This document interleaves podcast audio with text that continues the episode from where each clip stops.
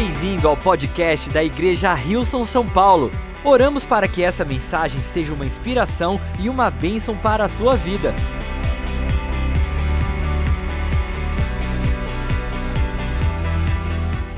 Muito bem, vamos vamos nesse momento para a palavra de Deus. Eu creio que ele tem algo para fazer em nossas vidas e nós vamos abrir essa, esse espaço, essa oportunidade dentro da nossa agenda, dentro do nosso coração, dentro da nossa mente, para que Deus possa fazer algo novo em nossas vidas. Em Lucas, capítulo 5, do versículo 33 ao 39, diz assim: Algumas pessoas disseram a Jesus, os discípulos de João, de João Batista jejuam e oram com frequência, e os discípulos dos fariseus também.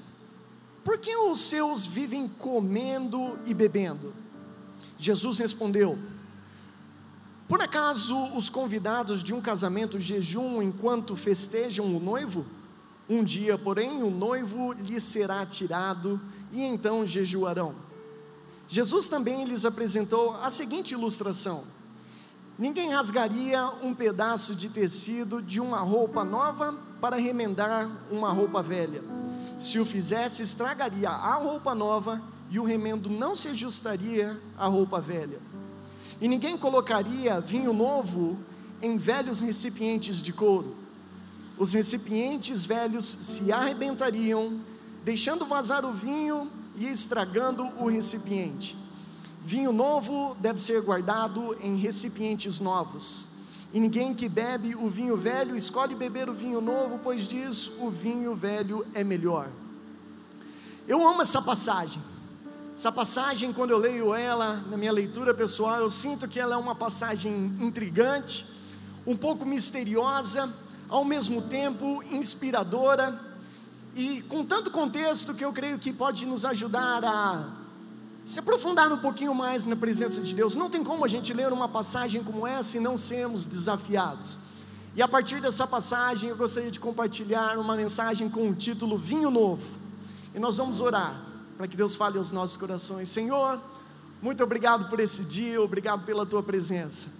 Obrigado que tudo aquilo que nós necessitamos vem do Senhor e nós nos colocamos na tua presença agora desejando mais de Ti, desejando mais da Tua presença, desejando que aquilo que o Senhor preparou para falar aos nossos corações hoje, não encontre nenhum obstáculo, mas possa ir ao mais profundo do nosso coração, e assim a gente possa ser transformado pelo Teu amor e pela Tua graça, em nome de Jesus. Quantos dizem amém?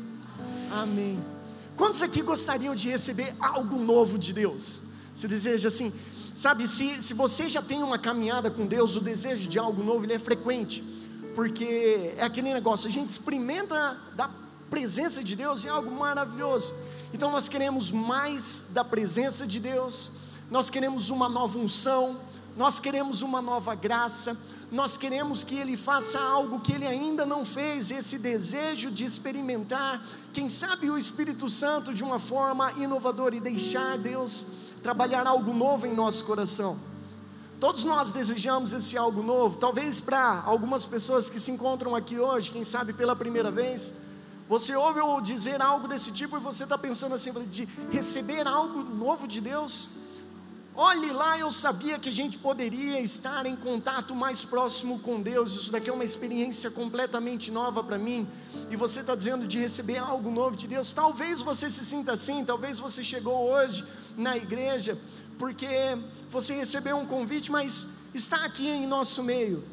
Sabe que Deus tem algo novo também para a sua vida, uma novidade de vida. Quem sabe Ele vai te surpreender, falar assim: olha só eu tinha algo preparado para você aqui, você nem tinha percebido. E Deus vai assim trabalhando em nossos corações. Em Isaías capítulo 43, versículo 19, diz: Vejam, estou fazendo uma coisa nova, ela está surgindo. Vocês não a reconhecem? Até no deserto eu vou abrir um caminho e riachos no ermo. E Deus deseja fazer algo novo também. E quando Deus começa a fazer algo novo, nem sempre ele é facilmente percebido. Por isso que ele fala assim: Olha, eu estou fazendo algo novo. Vocês não percebem, vocês não estão vendo. E ele estava falando com o povo de Israel que estava no exílio, que quem sabe estava esperando que Deus fosse fazer as coisas novas ou fosse libertar eles, da mesma forma que o povo de Israel havia sido liberto do Egito, pensando que Deus ia usar todos os mesmos métodos, fazendo tudo da mesma forma, mandando dez pragas para assustar e intimidar toda uma nação para que pudesse libertar o povo de Israel, e eles se encontram no local onde Deus está falando assim: não, agora é diferente. Ao invés de abrir o mar para você andar em terra seca, eu vou criar, vou criar algo novo. Vou abrir um caminho no meio do deserto, onde vocês se encontram, existe uma novidade de vida para mim e para você. E quando nós encontramos essa passagem que nós lemos no início, Lucas capítulo 5, nós estamos vendo um momento que Jesus está sendo confrontado por religiosos que estão ali ao seu redor. E ao concluir essa passagem, ele começa de uma forma muito ampla, depois ele vai direto ao coração, e a gente vai fazer um pouquinho dessa jornada, de como Jesus vai falando ao amplo do algo novo que estava acontecendo, e como ele chega direto ao nosso coração. O contexto dessa passagem se dá numa situação onde Jesus chama Mateus, Mateus, no livro de Mateus é assim que ele se apresenta, no livro de Lucas está apresentado como Levi, é, o mesmo nome, é a mesma pessoa, só que um é, na, é um nome judeu, o outro é um nome romano. Então, quando você ouve falar de Levi ou Mateus no Novo Testamento, nós estamos falando a respeito da mesma pessoa, e Jesus havia chamado ele, que era um coletor de impostos, para segui-lo. E ele decide então seguir a Jesus e faz um grande banquete na sua casa. Nesse grande banquete, tem ali alguns religiosos que estão olhando para Jesus, falando assim: o que, que é isso? Por que, que você come com os coletores de impostos e com todos esses pecadores? São eles seus amigos? Por que, que você está tão perto desse tipo de pessoa? E Jesus já traz uma resposta ali, falando assim: olha, são os doentes que necessitam de saúde. Eu vim para aquele, eu vim para os pecadores, eu vim é para esses que eu vim. Jesus já começa a confrontar toda aquela situação. E a conversa continua. Depois ele é desafiado de uma forma diferente onde diz: Algumas pessoas disseram a Jesus, os discípulos de João Batista, jejum. Eles oram com frequência. E os discípulos dos fariseus também. Por que os seus vivem comendo e bebendo? Por que Jesus, você não jejua, os seus discípulos não jejuam? E aí eu comecei, quando eu li essa passagem pela primeira vez e diversas vezes, eu comecei a falar assim, mas faz sentido, né? Não é jejum é um negócio espiritual? Por que que tá todo mundo jejuando e Jesus que quer trabalhar a nossa vida espiritual está falando assim, não, não, não é, não é um momento de jejum.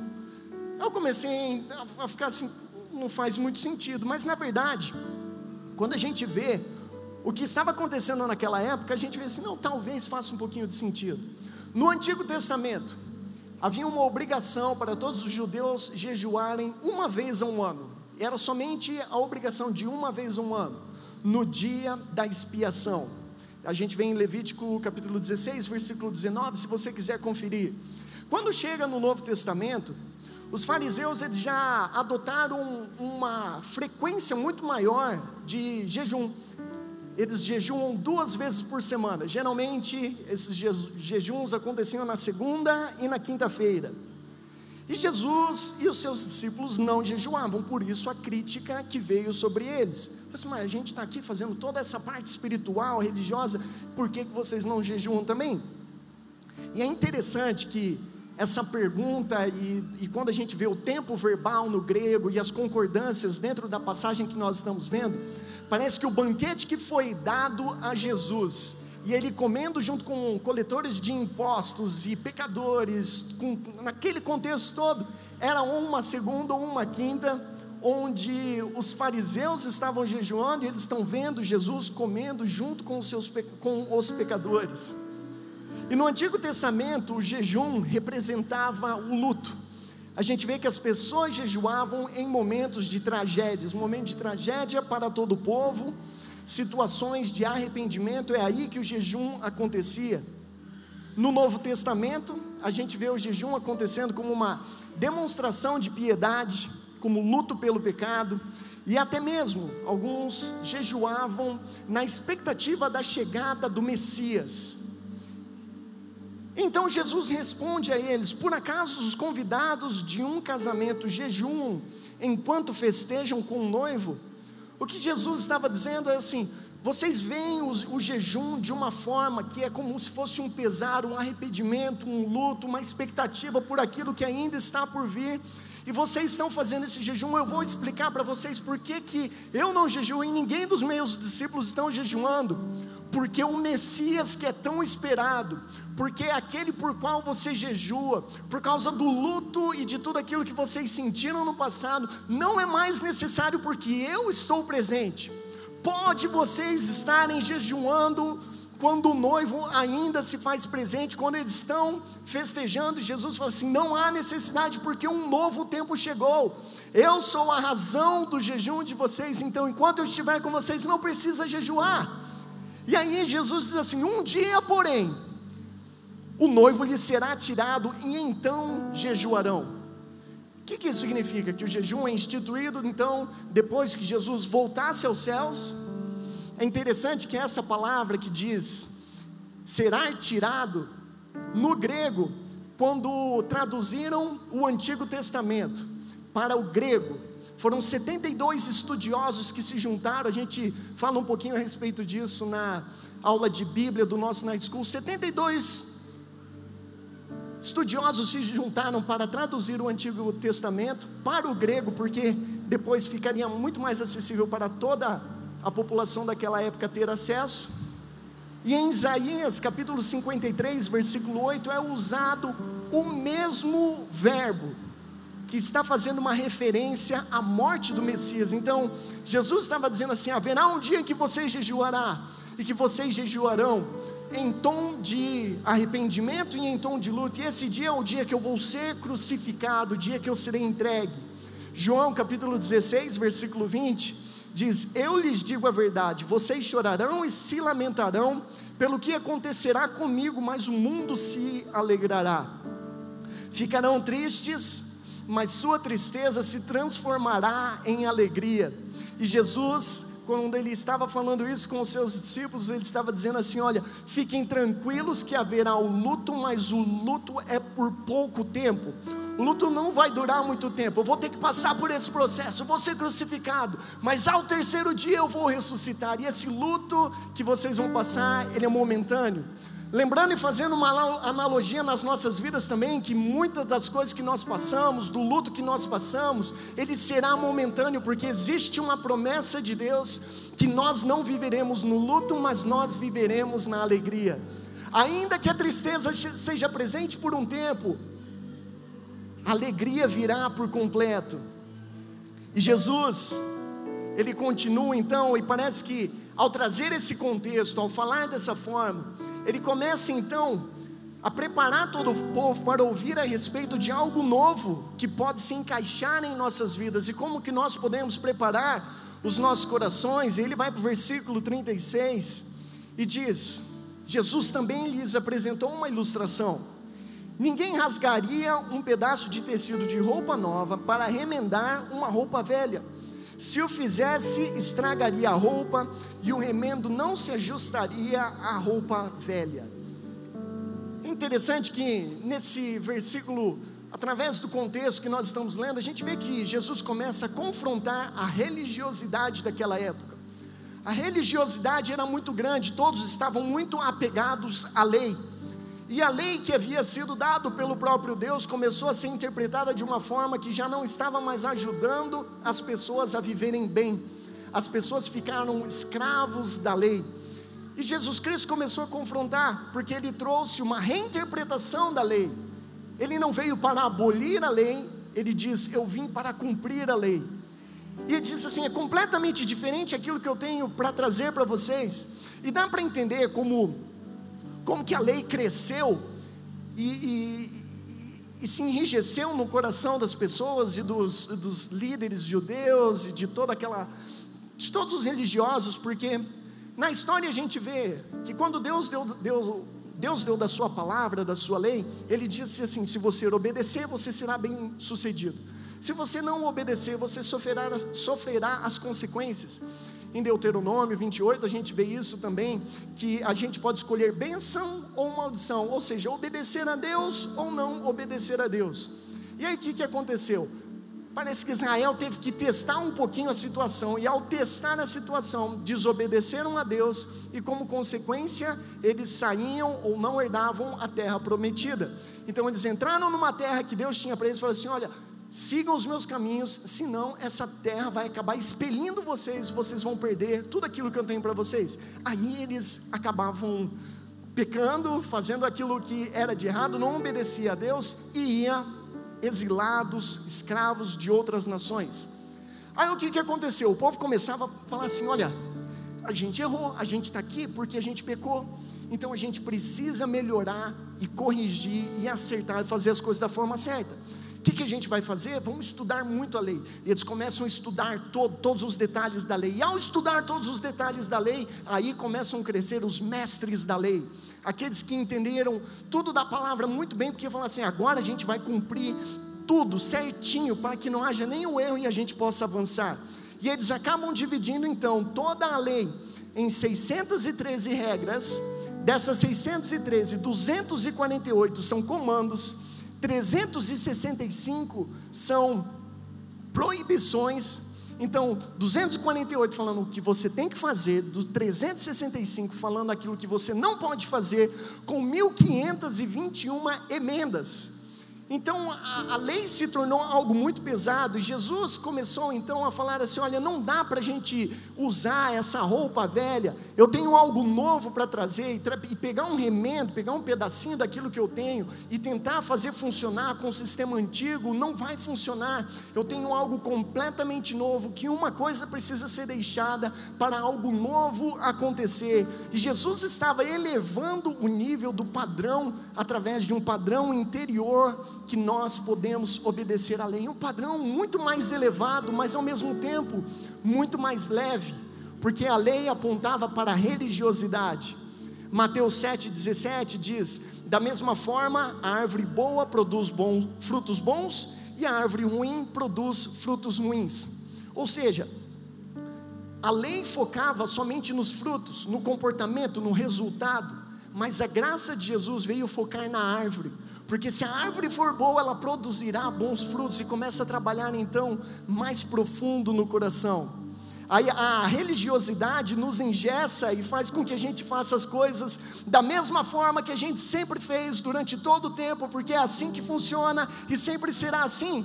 Isso é um grande problema. Se a gente for esse tipo de pessoa religiosa, imagine só, a religiosidade jamais teria permitido a gente começar a igreja num circo. Assim, como vocês vão para um circo? Não é lugar de ter igreja, a gente precisa ser um pouquinho mais santo. Mas por que, que você vai agir dessa forma? Por que, que vai ser desse jeito? E aí a gente fica engessado através da religiosidade, sem permitir algo novo que Deus quer realizar em nós. E eu fico pensando quanto de religiosidade a gente carrega em nossas vidas hoje, que a gente acaba engessando a forma de Deus agir e a gente não consegue ver tudo aquilo que Ele poderia estar realizando através de mim, através de você, através da igreja, porque a gente acha que Deus só age de uma forma, mas Deus age de formas diferentes, poderosas, e a gente precisa abrir o nosso coração para novidades que Deus tem para nós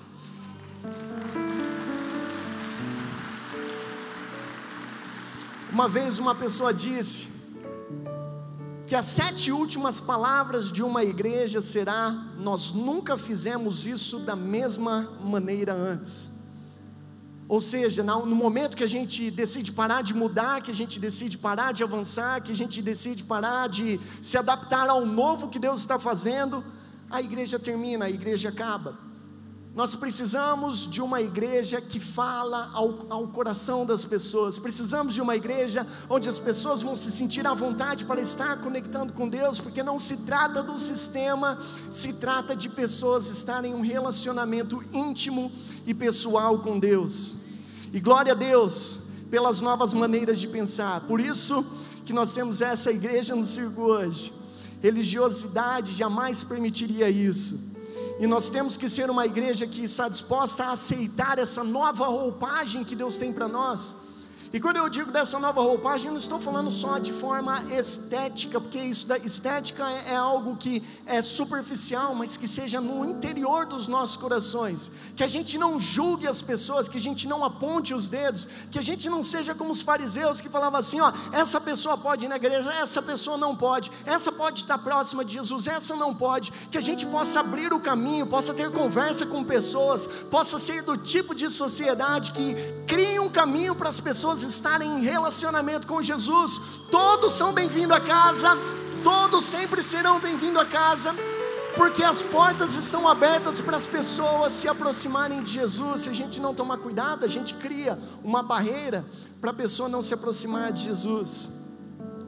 E a gente vê então que Jesus, ao falar da religiosidade, ele começa a tocar em questões do coração e ele vai um pouquinho mais a fundo. No versículo 37, onde ele diz: e ninguém colocaria vinho novo em velhos recipientes de couro.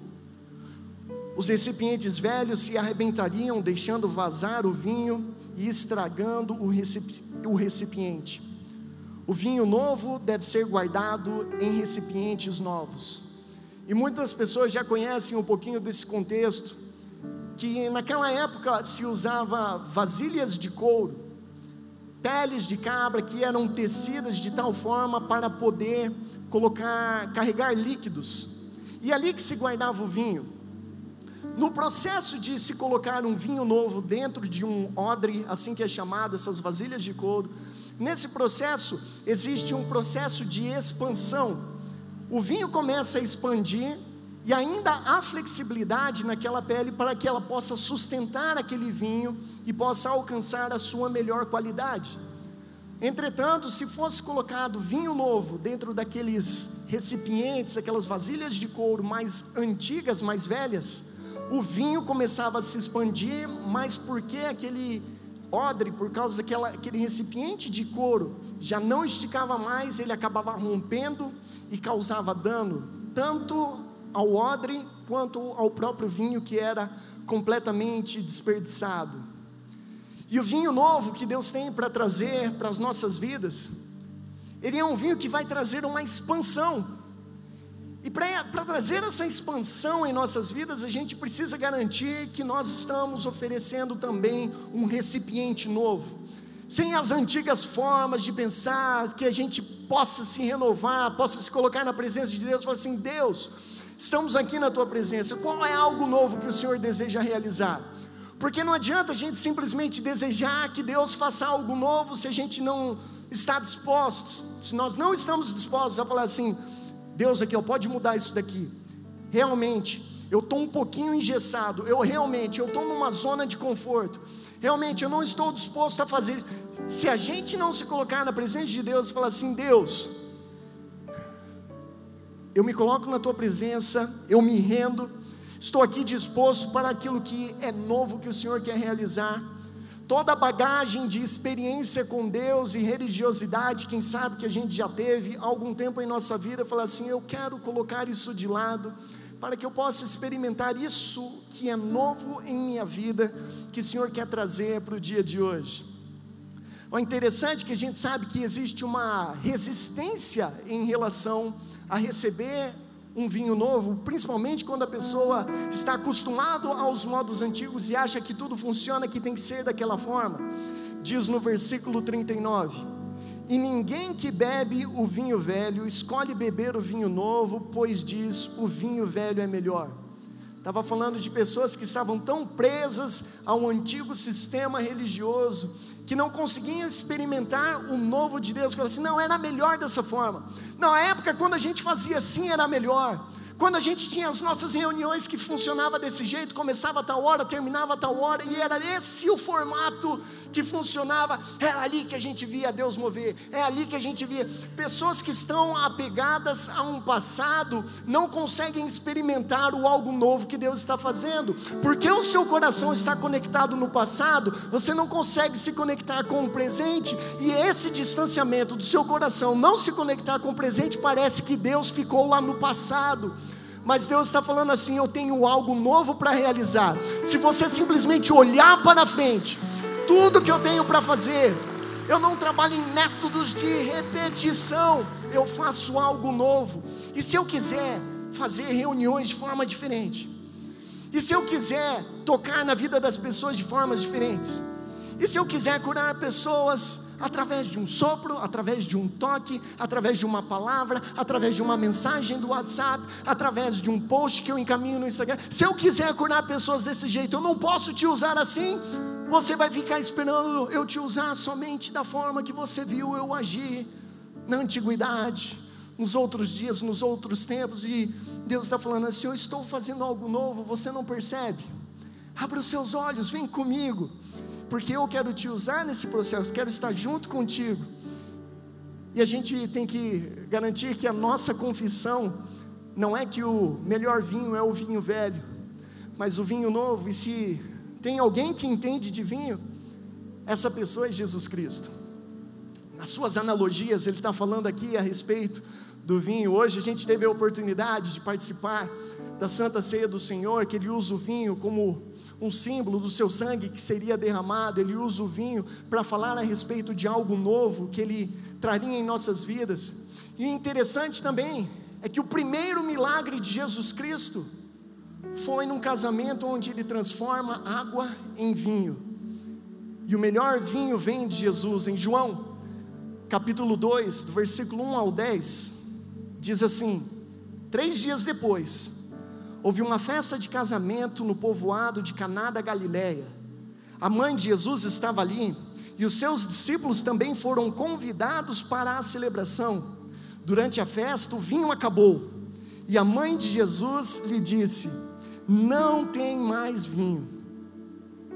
Mulher, isso não me diz respeito, disse Jesus minha hora ainda não chegou. Sua mãe, porém, disse aos empregados: façam tudo o que ele mandar. Havia ali perto seis potes de pedra usados na purificação cerimonial judaica. Cada um tinha capacidade entre 80 e 120 litros. Jesus disse aos empregados: Encham os potes com água. Quando os potes estavam cheios, disse: Agora tirem um pouco e levem ao mestre de cerimônias. Os empregados seguiram suas instruções. O mestre de cerimônias provou a água transformada em vinho, sem conhecer a sua procedência, embora os empregados obviamente soubessem, então chamou o noivo. O anfitrião sempre serve o melhor vinho primeiro, disse ele. Depois, quando todos já beberam bastante, serve o vinho de menor qualidade. Mas você guardou o melhor vinho até agora. Mas você guardou o melhor vinho até agora. E quem estava guardando o melhor vinho até aquele momento era o próprio Jesus.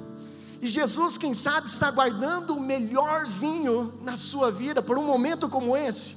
Talvez você fale assim: olha, o costume e tudo aquilo que eu experimentei, o primeiro vinho foi bom, aquela época foi boa. E Jesus está falando assim: mas espera aí, talvez eu tenha que fazer secar esse vinho aí, para que você possa receber um vinho novo. Porque você está achando que aquilo era bom, mas eu tenho algo melhor, e às vezes a gente deixa de receber o melhor de Deus, porque a gente está contente com o bom que a gente já experimentou. E chega um tempo que a gente tem que falar: Deus, eu quero um novo, eu quero um melhor. O que, que o Senhor tem para mim? Deus tem um vinho novo para mim e para você. Ele vai derramar desse novo vinho sobre sua vida. E quem sabe a construção dessa mensagem até chegar aqui nesse ponto foi para você receber em seu coração que Jesus tem um vinho novo para você que os seus melhores dias estão à sua frente, suas melhores experiências com Deus, tudo aquilo que você vai experimentar no seu futuro, simplesmente não deixe o seu coração ficar ancorado no passado, porque senão você vai viver muito estresse vai ter as ondas do Espírito Santo querendo te levar em uma direção, enquanto a âncora está prendendo você em uma outra. A tensão nessa corrente vai fazer com que você pense que você está indo no caminho errado, Mas Jesus está falando assim: não se prenda ao passado, deixa eu levar você ao caminho novo, a esse vinho novo que eu tenho para a sua vida.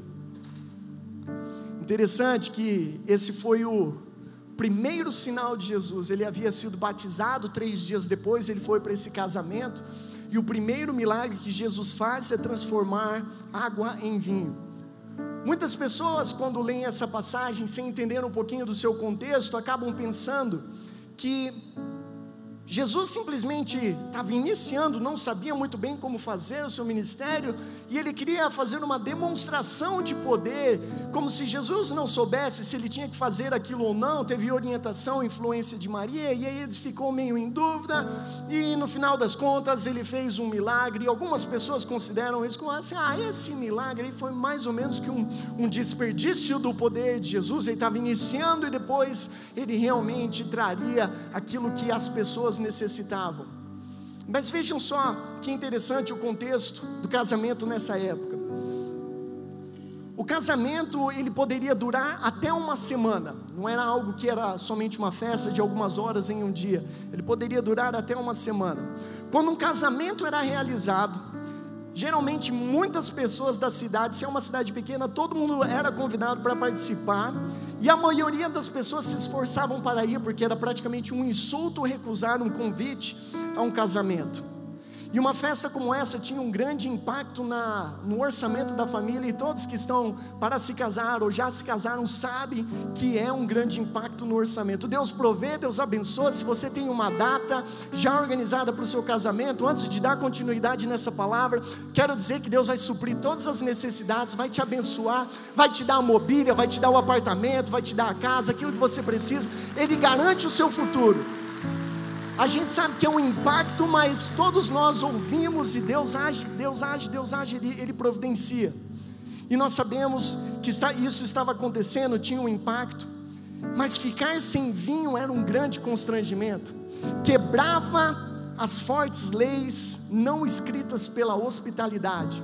Não sei se você já teve essa experiência de às vezes chamar alguém para sua casa e o cálculo da comida não foi bom Aí você fala assim, rapaz, ficou faltando uns quatro bifes aqui para o almoço ficar bom.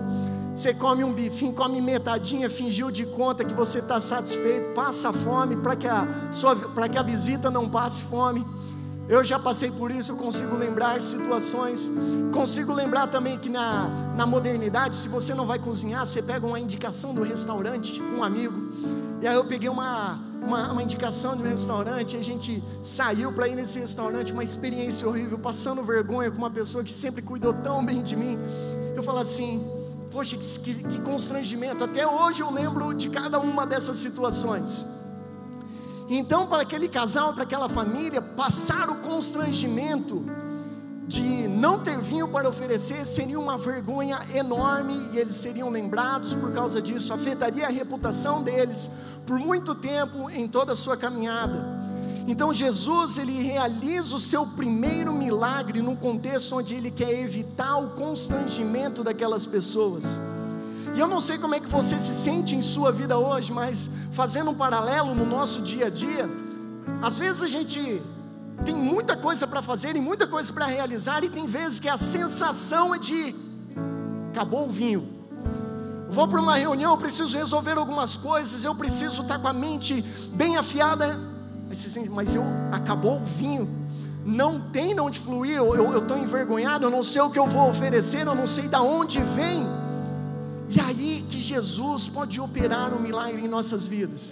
É aí que quando a gente está pensando que acabou o vinho, que não tem mais nada, Jesus fala assim: olha, pode parecer que a circunstância está contra você, mas quando eu faço parte, daquilo que você me convida para eu fazer parte. Não tem como eu ficar aqui assistindo, fazer parte de um casamento, deixar o constrangimento acontecer.